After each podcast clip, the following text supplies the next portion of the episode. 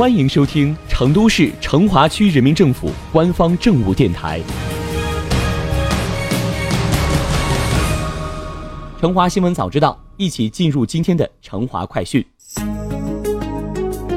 成都作为西南地区唯一一个副省级城市，从来就没有让人失望过。这不，好消息说来就来。近日，美国布鲁金斯学会发布的全球大都市监控报告，成都在全球脱颖而出，进入全球前三。美国智库布鲁金斯学会都市政策项目小组发布的第五份都市研究报告，在其根据人均 GDP 增长率和就业增长率两项指标选择的三百座大都市当中，亚洲国家，特别是中国城市，占据半壁江山，且排名普遍靠前。其中，成都更是仅次于爱尔兰都柏林、美国圣何塞，居于全球第三。此次上榜的三百个城市分布于全球八大区域，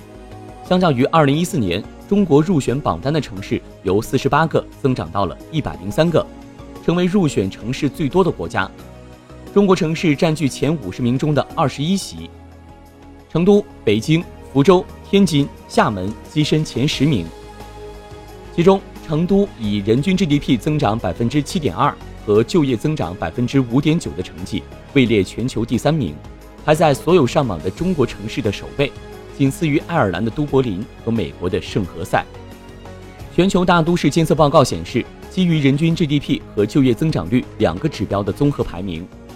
二零一四到二零一六年排名最高的三个发达国家城市分别是都柏林、圣何塞和旧金山。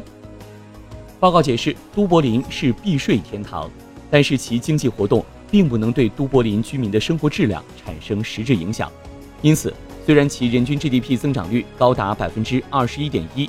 但是就业增长率很低，只有百分之二点五。圣何塞和旧金山这两个处于美国硅谷地区的大都市，其经济发展得益于新兴科技市场的突飞猛进。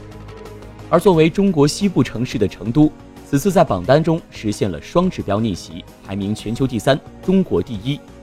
究其原因，主要得益于成都的创新驱动发展以及经济结构的调整，更好地融入到全球产业链条之中。数据显示，仅成都新经济的发展，自去年以来出台了十八条政策措施，促进了全市新经济主体新增三万多户。